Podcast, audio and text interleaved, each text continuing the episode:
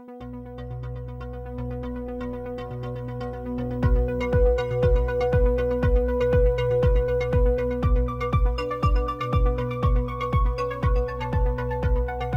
bienvenidos a Escucháis, podcast sobre inteligencia artificial. Me encuentro con mi amigo Simón. Hola Simón, ¿qué tal? Hola Diego, ¿cómo estás? Aquí estamos muy bien. Bienvenidos al podcast de Escucháis. Eh, me encuentran en arroba artificial Simón y el podcast, toda la información nos encuentran en nuestra página escucháis.com, en el Facebook en Escucháis Escucháis y en Twitter en arroba escucháis. Hoy día tenemos eh, la suerte de contar con un invitado, siguiendo con nuestra serie de entrevistas, doctor Ricardo Baeza Yates. Hola Ricardo, ¿cómo estás? Muchas gracias por aceptar la eh, invitación al podcast. Hola, eh, muchas gracias por la invitación. Para los que nos están escuchando, les queremos contar sobre el currículum de Ricardo. Ricardo es de 2016 el director tecnológico o CTO de Entent, una empresa de tecnología de búsqueda semántica basada en California y desde el 2017 director a tiempo parcial de los programas de posgrado en ciencia de datos de la Northeastern University en el Silicon Valley. Es también catedrático a tiempo parcial en el Departamento de Tecnologías de la Información y de las Comunicaciones de la Universidad Pompeu Fabra, en Barcelona, y del Departamento de Ciencias de la Computación de la Universidad de Chile, en Santiago.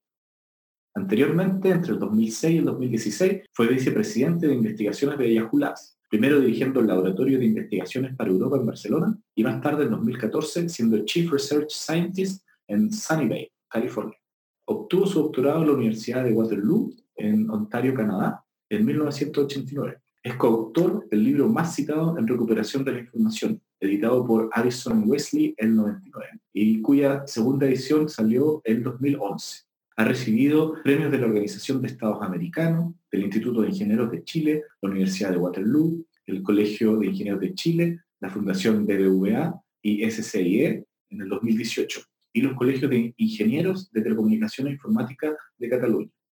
También ha sido presidente del CLIE, Centro Latinoamericano de Estudios de Informática, miembro de los directorios de ACM y la IEEE Computer Society, y coordinador internacional del subprograma de Informática y Electrónica Aplicada del CITED, Programa de Cooperación Iberoamericana. Desde el 2010 es miembro fundador de la Academia de Ingeniería de Chile. Finalmente, en el 2009 fue nombrado ACM Fellow y en 2011 Fellow de la IEEE.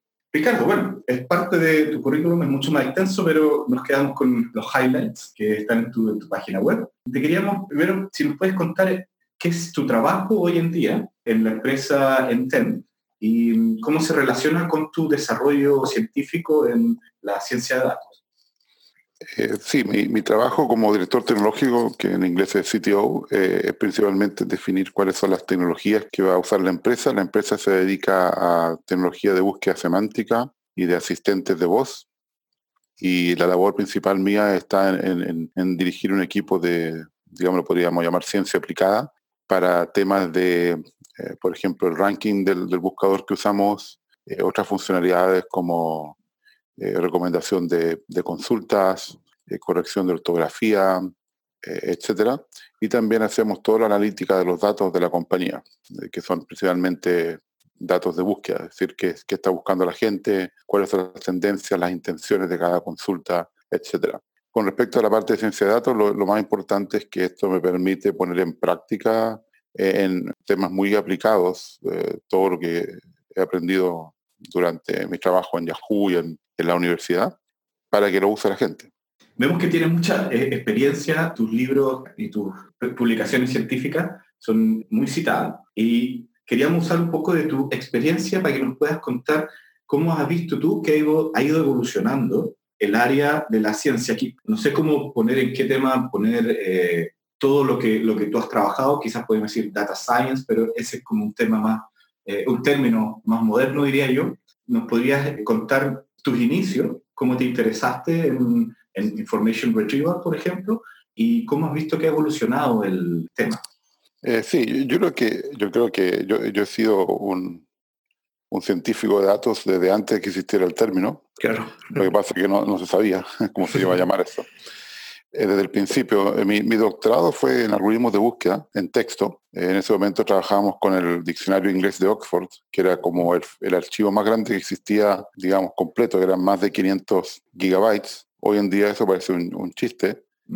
Pero, perdón, no, eran 500, me estoy equivocando, ni siquiera gigabytes, yo creo que eran como 560 megabytes, pero no cabían en un CD, en un CD-ROM de la época. Es decir, creo que la primera versión tuvieron que usar cuatro CD-ROM para poner todos los datos. Pero en esa época eran muchos datos, estamos hablando de hace 30, 30 años atrás. Y como mi experiencia fue en un ritmo de búsqueda, cuando llegó la web, el año cuando empezó la web estalló y, yo estaba de vuelta al doctorado de Canadá en, Chile, se hizo el primer sitio web de, Latinoamérica, yo creo, en Chile, y inmediatamente también empezaron los primeros intentos de buscar en, en, esa, esa plataforma que era incipiente en esa época. Fue natural decir, bueno, si yo sé cómo buscar en texto, debería ir al tema de recuperación de información, o sea, cómo buscar en, grandes cantidades de texto, pero no, no ahora en archivos, sino que en la web. Y así como que naturalmente me fui interesando en el tema, yo creo que ya en el año, más o menos en el año 95, ya salté directamente al tema de recuperación de información y después con un colega brasileño escribimos el libro que la primera edición salió el año 99 y tuvo mucho éxito porque no había ningún libro que realmente tuviera todo. Y yo creo que también, incluso yo, yo que escribí el capítulo de la web, vi, vi las tendencias porque PageRank recién había sido inventado hace un año y está ya en ese libro. Es decir, las cosas que estaban pasando ya estaban ahí. Y el año 2011 publicamos la segunda edición que ganó un premio al, mejor libro de, de, todo el tema de sistemas de información en Estados Unidos. Sí, ya, ya son más de son mil páginas, así que son un poco toda la trayectoria de investigación en, en regulación de información allí. Ahora, a partir de poder buscar en la web, el siguiente paso es poder eh, analizar datos de la web. Así que naturalmente también en los finales de los 90, comienzos del siglo XXI, saltea todo lo que era minería de datos de la web. Por ejemplo, análisis de consultas, análisis de grandes fuentes de, páginas, etc. Por ejemplo, análisis de la estructura, análisis del, del spam que hay en la web, etcétera. Y eso, por supuesto, te lleva a, minería de uso, que es, que es lo que hace la gente en la web. Y yo creo que son una razón es que en el año 2006 empecé el laboratorio de, de investigación de Yahoo para Europa, en Barcelona. Eh, conseguí que también hicieran un pequeño laboratorio en, Chile, que trabajó, por ejemplo, con el Centro de Investigación de la Web, eh, y estuvo hospedado en la Universidad de Chile por 10 años. Y, luego ya cuando estaba en Estados Unidos eh, Yahoo decidió terminar de, hacer investigación porque se vendió a, Verizon, una compañía telefónica. Y de ahí pues, salté a este otro nuevo trabajo donde es un poco más aplicado porque en Yahoo estaba haciendo todavía investigación aplicada, pero ahora es, es también hacer el producto, que es interesante porque significa combinar la investigación con la transferencia tecnológica dentro de la misma empresa y llevar una idea a un producto, que es el, el proceso completo.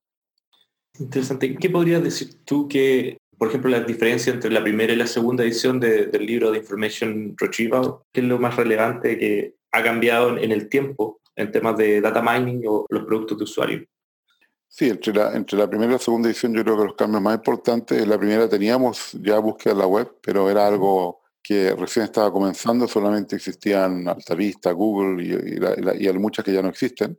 Y por ejemplo no se usaba tanto los datos del usuario, que eso ya fue una, cosa que pasó más bien a partir de 2003-2004. Sí, yo creo que hay, una, que, hay una diferencia muy importante entre el capítulo que teníamos de la web en la primera edición con la segunda, donde ya hay también eh, un capítulo sobre cómo recolectar datos de la web, que es, scrolling, y también hay, mucho más información sobre búsqueda distribuida, es decir, cómo tener, tener grandes buscadores distribuidos que ocupan eh, muchos centros de datos y, muchos procesadores para poder buscar en petabytes de información. Ese es un cambio. Otro cambio fue también todo el mundo de, de las informaciones, digamos, semiestructuradas, por ejemplo, XML, un capítulo sobre cómo buscar en, datos semiestructurados con XML. Eh, también agregamos capítulos en, temas que están más cerca del aprendizaje automático que no teníamos antes, como clasificación, como eh, asociación o clustering, que pensamos que aunque no es directamente recuperación de información, se usa para muchas tareas que apoyan la recuperación de información, así que agregamos eso. Y, agregamos muchas otras cosas nuevas de, cada tema que aparecían, nuevos modelos de, documentos, etcétera. Pero yo creo que esos son los, cambios más importantes en contenido nuevo. y la, mayor parte del resto del contenido fue actualizado, pero pasamos de 560 páginas, recuerdo, a, más de 1000. Tuvimos que cambiar el formato para dejarlo en 960, por ejemplo. A mí lo que me llama la atención es, eh, la primera edición fue del 98 y este libro ya era Information Retrieval, pero una versión o viendo la parte moderna, que eh, me imagino que es todos los cambios que hubo cuando empezó la web, donde empezó a haber más datos y se tuvieron que actualizar estos algoritmos, por ejemplo, de minería de datos. Pero ahora esas técnicas del 98 ya se ven bastante antiguas, ya están bastante atrás. Y ahora en tu nueva versión, que es del 2011, imagino que ha seguido avanzando igual de rápido y se requerirá, me imagino, en, algún tiempo próximo, una versión más moderna de Information Retrieval o algo, algo así. Sí, un poco para contarles la historia, eh, lo que pasó en la primera edición es que no había ningún libro parecido. Es decir, el único libro parecido ya estaba muy antiguo y por eso fue natural ponerle moderno, porque de hecho el único libro conocido era, era del que inventó Recuperación de Información en los años 60, Gerald Salton, que ya había fallecido incluso, se enfermó y murió joven. Entonces era como habían pasado más de 10 años sin que nadie hubiera escrito un libro, así era como natural decirlo, mire, este, esto realmente es lo, que, lo moderno, lo, actual. Pero por supuesto, a, posteriori, eh, tal vez deberíamos haberlo puesto otro nombre para ponerle moderno en el siglo XXI. Pero bueno, las cosas nunca resultan como uno cree. Y también, por ejemplo, hacer una edición es mucho más trabajo de lo que uno piensa. En la segunda edición tardamos cinco años y, para hacer la tercera edición yo creo que uno tiene que olvidarse de lo que sufrió para hacer la segunda. Hay que sanarse primero. Hay que sanarse, sí, es como casi como tener otro hijo. Sí. y saltando un poco al presente, los temas actuales como en la web, tenemos esta, conversación en torno a temas como privacidad, como sesgo, como transparencia. Hay un artículo muy, muy interesante que, escribiste en español, que vamos a recomendar en el podcast, que es ¿Es posible acabar con los sesgos de los algoritmos? En donde hace una, explicación de dónde se producen sesgos en, cada uno de los, del proceso de recolección de información y de análisis de la información. ¿Nos podrías contar de dónde nace tu, interés por el tema de sesgo y cómo ves que se ha desarrollado el tema últimamente? Sí, bueno, esto, esta respuesta da para muchas cosas distintas, eh, pero si dejamos primero el seco, pero que también me gustaría mencionar algo de, sobre privacidad y sobre datos pequeños y sobre mercados eh, justos. Yo creo que son los otros temas que me interesan, pero por supuesto el, tema más interesante para mí en los últimos años ha sido el del seco. Yo creo que siempre eh, he tenido la motivación de que los sistemas tienen que ser justos, es decir, que no tienen que amplificar los secos de los seres humanos, y también no tienen que agregar sus propios secos. Y ya desde el año, yo creo que el primer trabajo que publiqué en este tema fue como el 2008, pero en realidad yo no sabía que estaba trabajando en, esa área, no tenía conciencia, sino que en ese momento decía, mira, eh, el proceso de creación de contenido en la web no es justo porque, por ejemplo, si uno usa un buscador, recoge algunos, algunos resultados de las páginas que, que tiene, y publica algo en base a, eso, a, eso, que uno recogió, ese contenido está sesgado por lo que ese buscador piensa que es bueno. Así que en, cierto sentido, cuando yo uso eso y lo pongo de nuevo en la web, por ejemplo, en un blog, estoy reforzando lo que el buscador cree que es bueno, solamente porque me lo dio él. Es como un ciclo, ciclo cerrado, donde el futuro lo está escribiendo el mismo buscador. Y este fue la primera, el primer trabajo que, hicimos donde demostramos aproximadamente más del 30% de la web tenía ancestros que venían de otras páginas que habían sido encontradas vía buscadores. Es decir, que realmente este, este proceso cíclico de, información encontrada en la web volvía a la web, generaba una redundancia semántica. Y así empecé con, otros, con otros de mis estudiantes de doctorado, como Diego Sáez, que, que es de Valdivia, o Eduardo Graels, que es de Santiago. Los dos estuvieron conmigo aquí en Barcelona, donde vimos temas como, como ya de géneros, sesgos geográficos. Con Diego vimos lo que llamamos el sesgo de actividad, es decir, que muy poca gente produce la mayor parte del, del contenido. El 90, 9091. Y 9091, que tiene que ver también con el famoso informe de, de, datos de, sociales en Chile. Y, y, entonces todo eso me llevó a, a, tratar de pensar el problema completo. ¿Cuál es el, ciclo completo de, de sesgos en la web? Y comencé a dar una charla hace como cuatro años del tema y que terminó en un artículo en Communication de ACM, que es tal vez una de las mejores revistas de computación que hay en el año 2018, en junio, y que ya se convirtió en mi, en mi artículo más, digamos, descargado, aunque yo tengo artículos muy descargados, eso se ha descargado más que o sea, 10.000 veces o más de más de 10.000 personas lo han descargado para leerlo, porque realmente es, es un problema, es un vicio, es círculo vicioso, porque eh, básicamente tú, tú, tienes sesgo en los datos y después usas el que los sistemas te dan para generar más datos que entran de nuevo en la web o si no, para personalizar tu propia experiencia, que también es otro círculo vicioso, porque cada vez que un sistema de recomendación te muestra lo que puedes hacer en el sistema, en el fondo están escribiendo el futuro, porque tú solamente puedes hacer clic en algo que te muestran. Que están restringiendo el futuro a lo que te muestran. Y eso genera la posibilidad de que haya un mercado digital que no sabe si es justo o no, porque si todos los que venden, en, digamos, en Amazon no tienen la la fracción de exposición que deberán tener, se genera un sesgo de exposición.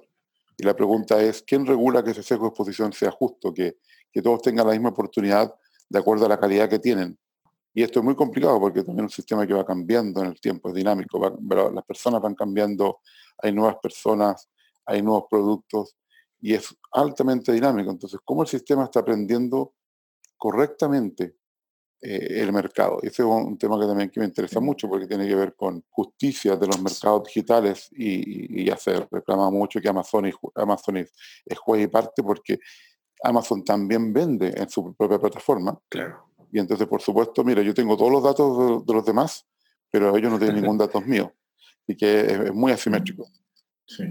Yo veo este problema, una de las partes del sesgo, también nos pasa en robótica, por ejemplo, sistemas eh, dinámicos, que comparable con el dilema de la exploración-explotación, donde nosotros queremos encontrar la representación óptima o el óptimo en nuestras funciones, por ejemplo, cómo encontrar, eh, cómo resolver que un robot encuentre su camino, el camino óptimo de un lugar a otro. Y la analogía es que si es que el robot pueda encontrar una solución, pero nunca vamos a ver si esta es óptima o no, si es que no se ha explorado suficientemente el, el, espacio de las soluciones. Entonces, yo puedo tener una solución que me puede gustar, pero nunca voy a saber si es óptima si es que no incluyo parte de lo que yo quiero explorar.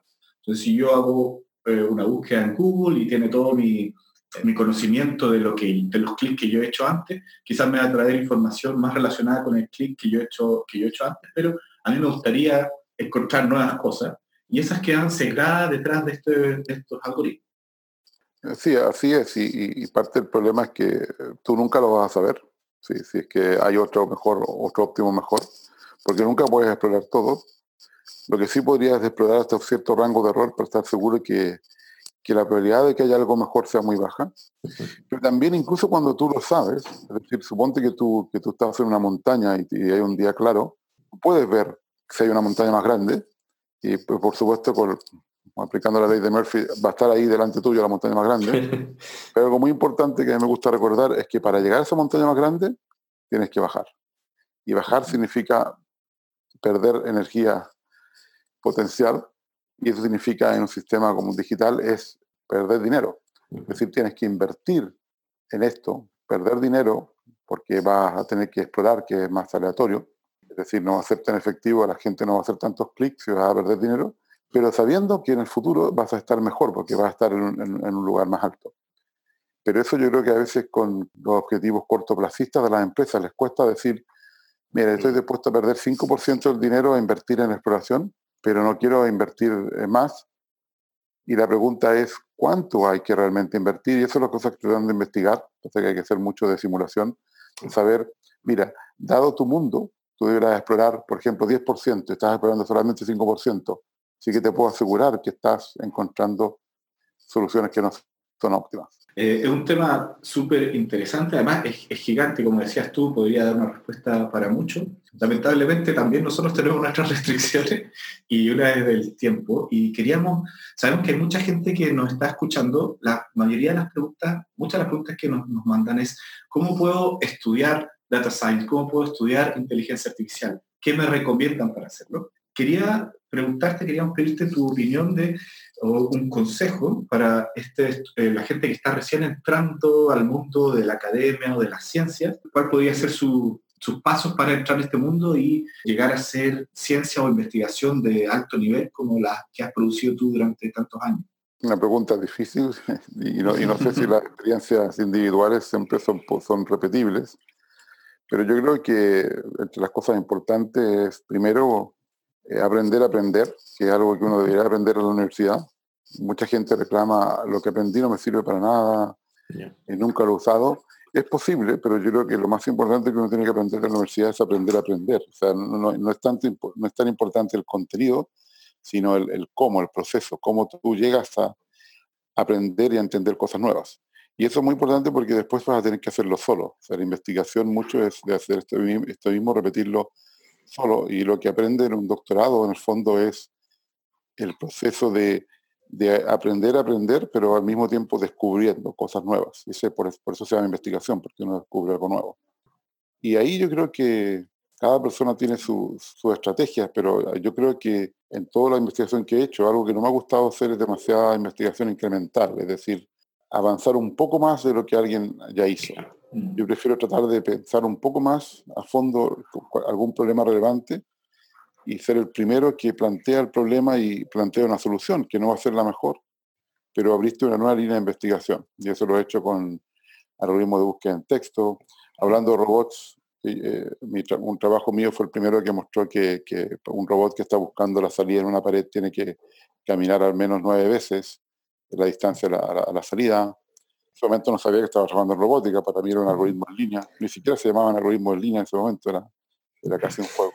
Después de los primeros que hicieron análisis de consultas y, explotar toda la semántica que tienen las consultas para, por ejemplo, extraer conocimiento de lo que la gente pregunta.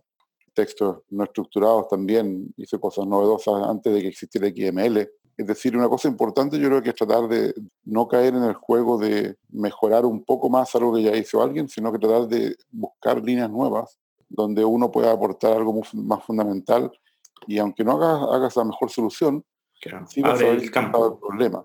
Y yo creo que inventar el problema es mucho más importante que una solución más para el problema. Sí. Creo que es muy buen consejo para los estudiantes de doctorado.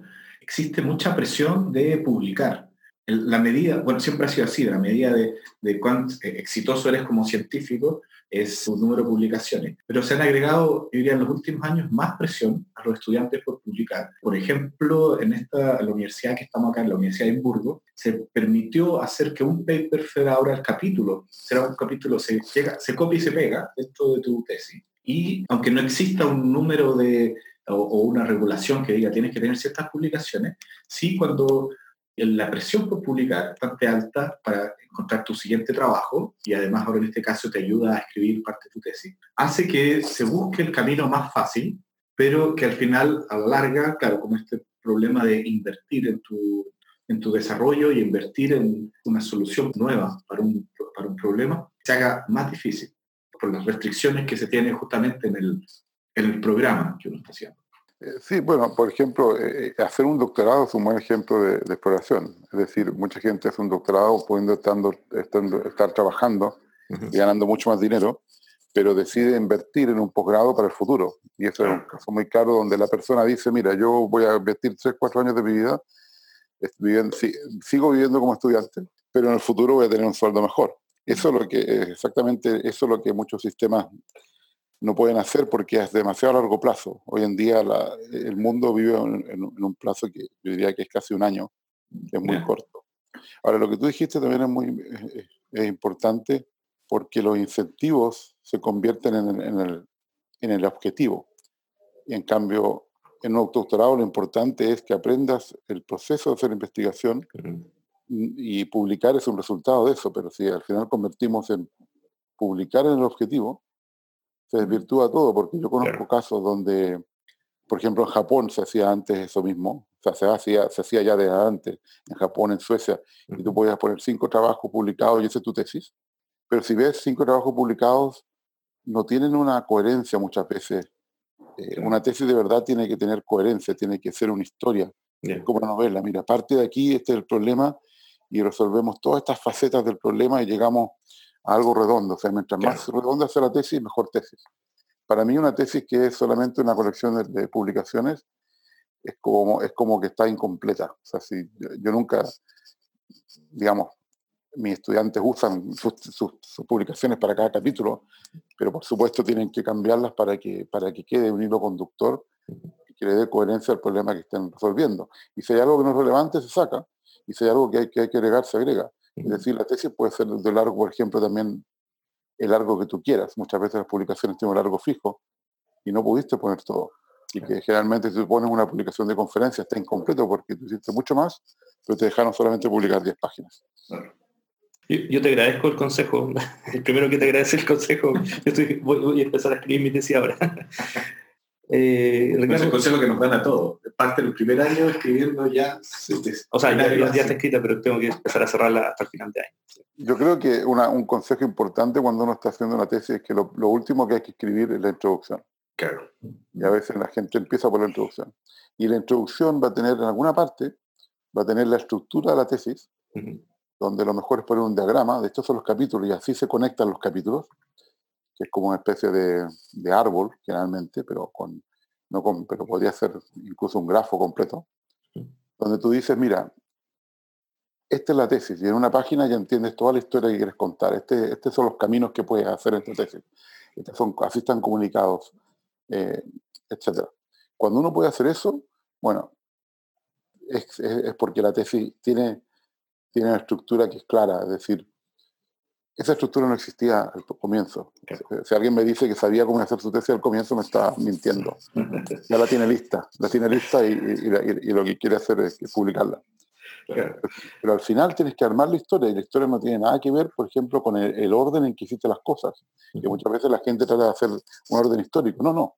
Tiene que ser el orden de cómo son las cosas. Y muchas veces descubres, por ejemplo, el capítulo 3 al final y el capítulo 7 al principio. No, no hay ningún problema. Importante que desde el punto de vista del conocimiento tiene la estructura correcta. Excelente. Eh, Ricardo, tu experiencia desde, bueno, liderando el, grupo de research en, Yahoo y ahora como director tecnológico, tienes la experiencia en, como en ambos campos de, la academia y, de empresa también, teniendo estudiantes de doctorado. ¿Cuál dirías tú que son las habilidades que el mundo privado se podría beneficiar de la academia y, y viceversa, que la academia se podría beneficiar del mundo privado? Desde tu perspectiva en ambos campos? Eh, bueno, yo creo que, lo más importante de que se beneficie la, industria de, la academia es el hecho de saber cómo hacer investigación y de, un pensamiento crítico y de la búsqueda de innovación que permite traer nuevas ideas de, tecnología y de productos a una empresa. Yo creo que eso es claro en la parte del pensamiento, pensamiento crítico que realmente ayuda a la industria. Ahora, por el, por la parte de la industria, yo creo que algo que, yo aprecio y que es, útil es que hay muchas cosas que uno puede investigar, es decir, hay más problemas que personas. Eh, así que hay, muchas cosas que uno podría elegir como tema de investigación. Y algo importante es alinear esos temas de investigación con la realidad, con, lo que, con, algo que va a ser útil para, para un fin que puede ser social o para un fin que puede ser eh, empresarial. Y eso yo creo que a veces falta, que, que, falta ver, eh, decir, mira, tenemos estas 10 posibilidades de investigar, escojamos el que está más cerca de la realidad, porque eso va a, ser, va a tener más impacto. Es decir, pensar en el, en, el impacto al comienzo y no al final. Muchas veces se piensa, a ver, que eh, ahora ya hicimos todo esto, resolvimos este problema, ¿a quién lo podemos aplicar? A veces es muy tarde. A veces es muy tarde, va a, tener, va, a ser, va a ser un invento de buscar cómo aplicarlo, porque siempre estuviste pensando, no sé, en las matemáticas o en el algoritmo o en el modelo, no estuviste pensando en la realidad. Yo creo que mientras más pasado la realidad sea la investigación, más interesante va a ser para, para todos. Y eso no significa que va a dejar de ser menos interesante. Es decir, mm. sí, hay algunas aplicaciones que no son interesantes, pero hay muchas otras que son interesantes. yo creo que generalmente a la gente que trabajaba conmigo le decía, mira, siempre le, preocupaba esa pregunta, siempre me decían, yo, me decían, yo quiero trabajar en algo que me guste. Es una cosa que siempre me decían cuando llegaban a trabajar a Yahoo. Mucha gente. Yo le decía, mira, no te preocupes, yo creo que ese no es un problema. Tú explora tres meses, este, aprende lo que hacemos, en qué áreas trabajamos, etcétera, y vuelve con algún problema que te guste. Bueno, siempre volvían con cuatro o más problemas. O sea, nunca había uno solo. Y después lo que hacíamos era escoger cuál era el mejor para la carrera de ellos, para, para la compañía, etcétera. Es decir, mira, esto es, este, este es el que es prioridad uno. Y es muy difícil para pasar a este que es prioridad dos. Pero nunca vi el problema de, oye, no hay nada para hacer que me guste. Si eso ocurre, yo creo que más bien un problema personal, no tiene nada que ver con la realidad. Siguiendo con la, pregunta, ¿qué, ¿qué, rol crees tú que tienen las personas y pensando un poco en la formación? Queriendo llevar un poco la pregunta a la ética del, campo. ¿Cuál, ¿Cuál es el rol que, que, podrían tener los profesionales de los datos? Primero, yo creo que independiente si son profesionales de datos o no, pero se aplica también a ellos, eh, es, es yo creo que tienen que ser personas que sepan trabajar bien en equipo, que, que, sean muy abiertas a escuchar otros argumentos. Eh, eh, hay ejemplo, hay un ejemplo muy bonito de cómo distintos grupos de personas resolvieron el mismo problema de manera completamente distinta por los sesgos profesionales que tienen, es decir, qué cosas saben, qué han, qué han hecho, cómo lo aplican. Así que eh, estar consciente de que uno está sesgado por la historia de lo que ha hecho y estar abierto a ideas de otros es, es muy importante, y más si son una riqueza de ideas que eso es donde entra la, innovación, es decir, tener gente de, distintos, por ejemplo, distintas carreras, gente que sepa computación, pero hay gente que puede hacer del área, por ejemplo, más etnografía, eh, otras personas pueden ser del área psicología. Es decir, cuando uno tiene temas más multidisciplinarios, si uno no está dispuesto a escuchar al otro ideas que lo pueden completamente estar en desacuerdo científicamente, para llegar después a un acuerdo y, aprender, porque muchas veces se aprenden. muchos grandes descubrimientos se han conseguido haciendo un puente entre un área y otra, por ejemplo, tomando una técnica de un área y aplicándola a otra área.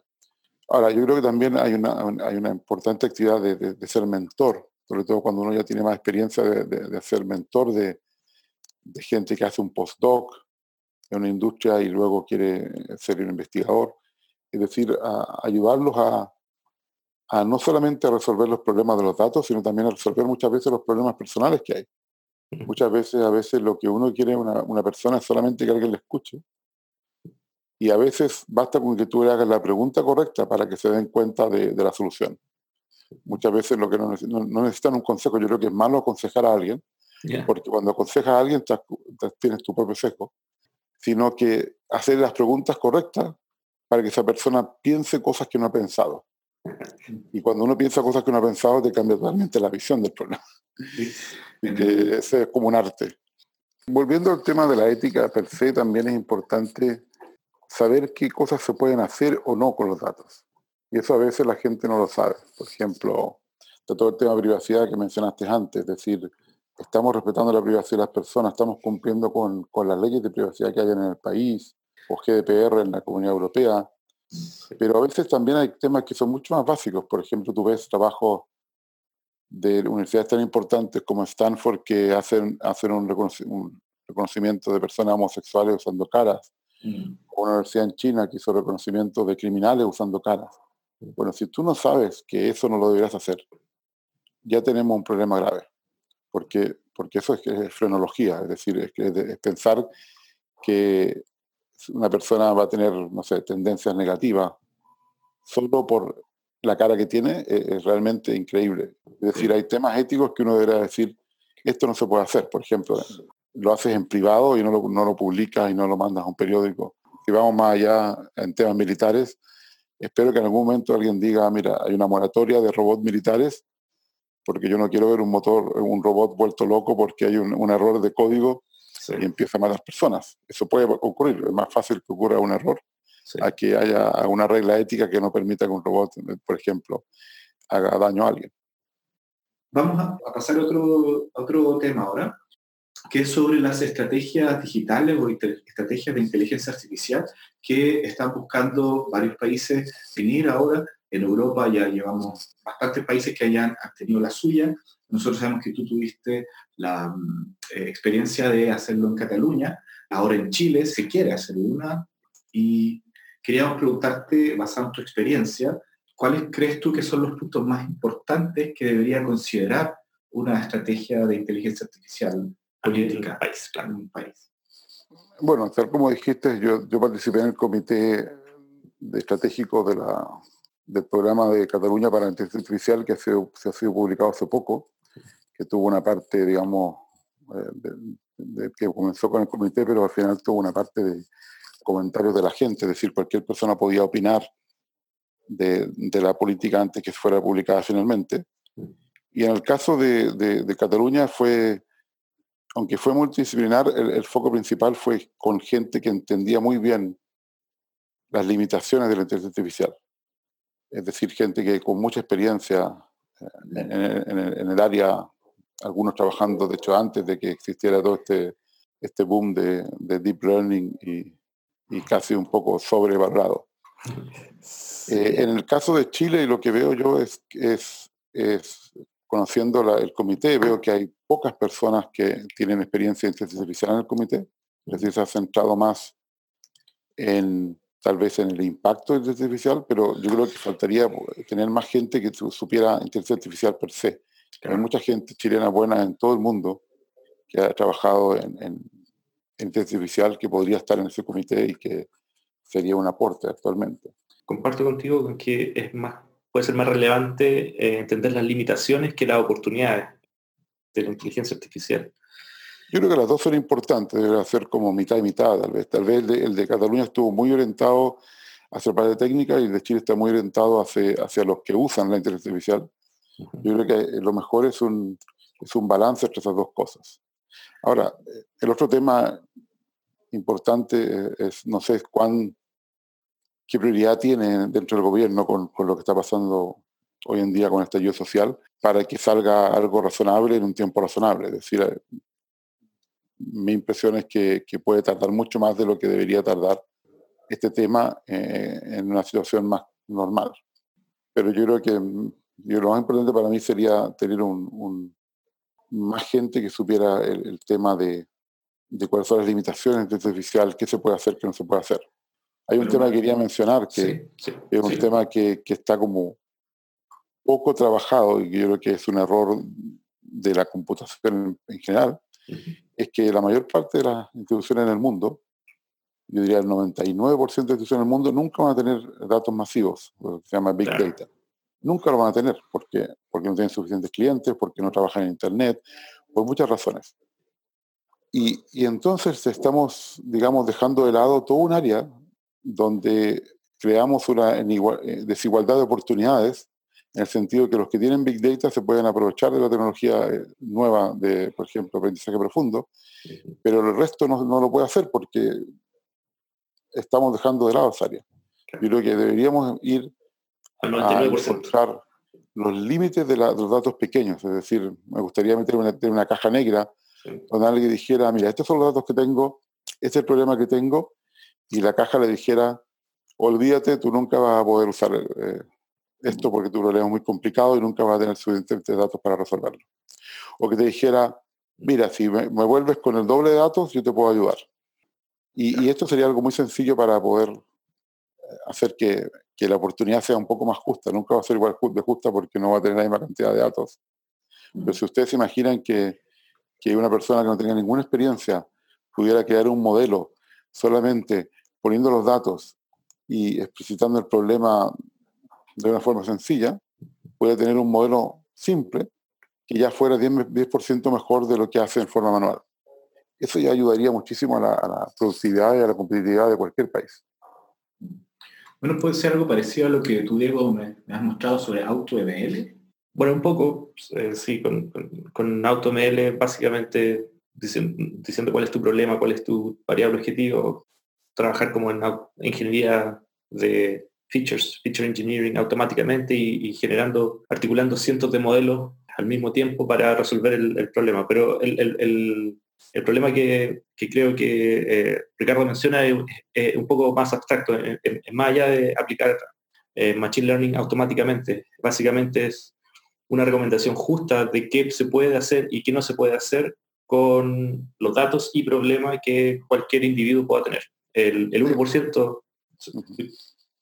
Sí, porque AutoML todavía tú necesitas hacer, entender de programación, entender de, qué herramientas estás manejando. Esto debería ser algo que pudiera usar cualquier persona que tuviera conocimiento de matemáticas, pero nada más no sabe programación, eh, ni siquiera sabe lo que es Machine Learning. Lo único que quiere es que decir, mira, ¿puedo yo tener alguna esperanza de, poder eh, aprovechar esta tecnología? Porque en el fondo, si, lo piensas, si, si, no todo el mundo puede eh, usar una tecnología, estamos creando otro tipo de desigualdad. Estamos creando desigualdad tecnológica que está en los datos. Es como, tal como dice el dato del nuevo petróleo, pero el dato, dato del nuevo dinero.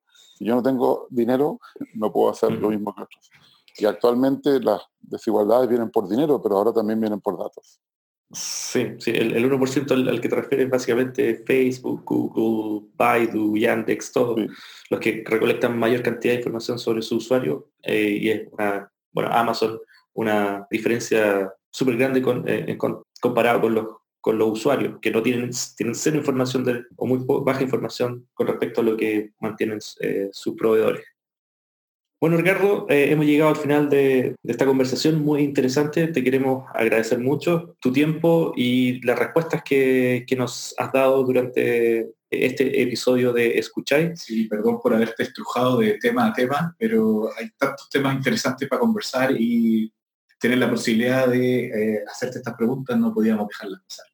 Sí, muchas, muchas gracias. El micrófono es tuyo. Si quieres cerrar tu, participación, mandar un mensaje a quienes nos escuchan en este episodio. No, muchas gracias a ustedes por, por el podcast. seguro que podríamos estar hablando horas más. Sí, También me gustaría dar un mensaje a los que trabajan con datos, es que con datos es muy fácil manipular y es muy fácil ser manipulado. Es decir, basta con ocultar datos, eh, incluso generar datos, etcétera, para contar la historia que uno quiere. Así que, que la ética de cómo se usan los datos es muy importante. Y me gustaría terminar con una cita de Harari, que, que me gusta mucho, que dice que las personas más fáciles de manipular son las que creen que no pueden ser manipuladas. Y por favor estén atentos a sus propios sesgos cognitivos. Perfecto, excelente. Muchas gracias. Muchas gracias, Ricardo. Gracias a ustedes.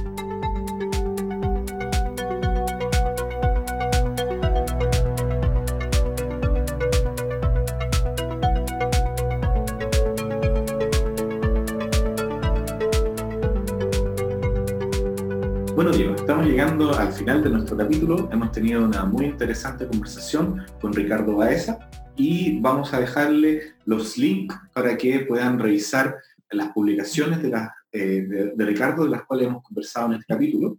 El primero está en su página web, baeza.cl, donde pueden encontrar un artículo en español sobre sesgos en algoritmos. Y si quieren revisar el artículo mencionado, está en la ACM y vamos a dejar el link en la página web de escuchay.com, pero si quieres poner, pones en Google, pones eh, Bias on the Web y debería llevarte al link al artículo de AC.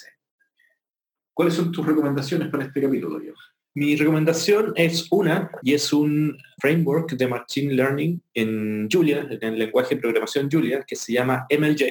Básicamente MLJ tiene eh, más de 100 algoritmos implementados o conectados, porque eh, hace interfase con otros algoritmos que otros desarrolladores en Julia o en otros lenguajes, como Python, por ejemplo, implementan. Y MLJ ofrece una serie de funciones de evaluación, algoritmos de mejora, de, ajuste, eh, hypertuning y evaluación. Muy interesante de, utilizar, lo pueden utilizar para diferentes problemas de Machine Learning y es end-to-end, desde cargar los datos hasta obtener los resultados y uno puede comparar distintos modelos de Machine Learning en el lenguaje Julia.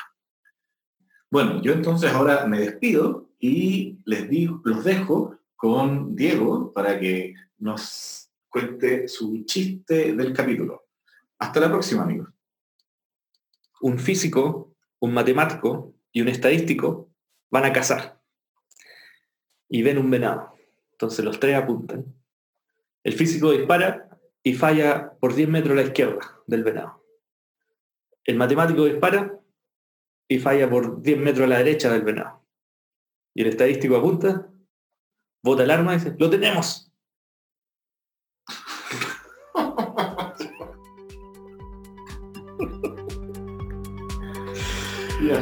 Muchas gracias.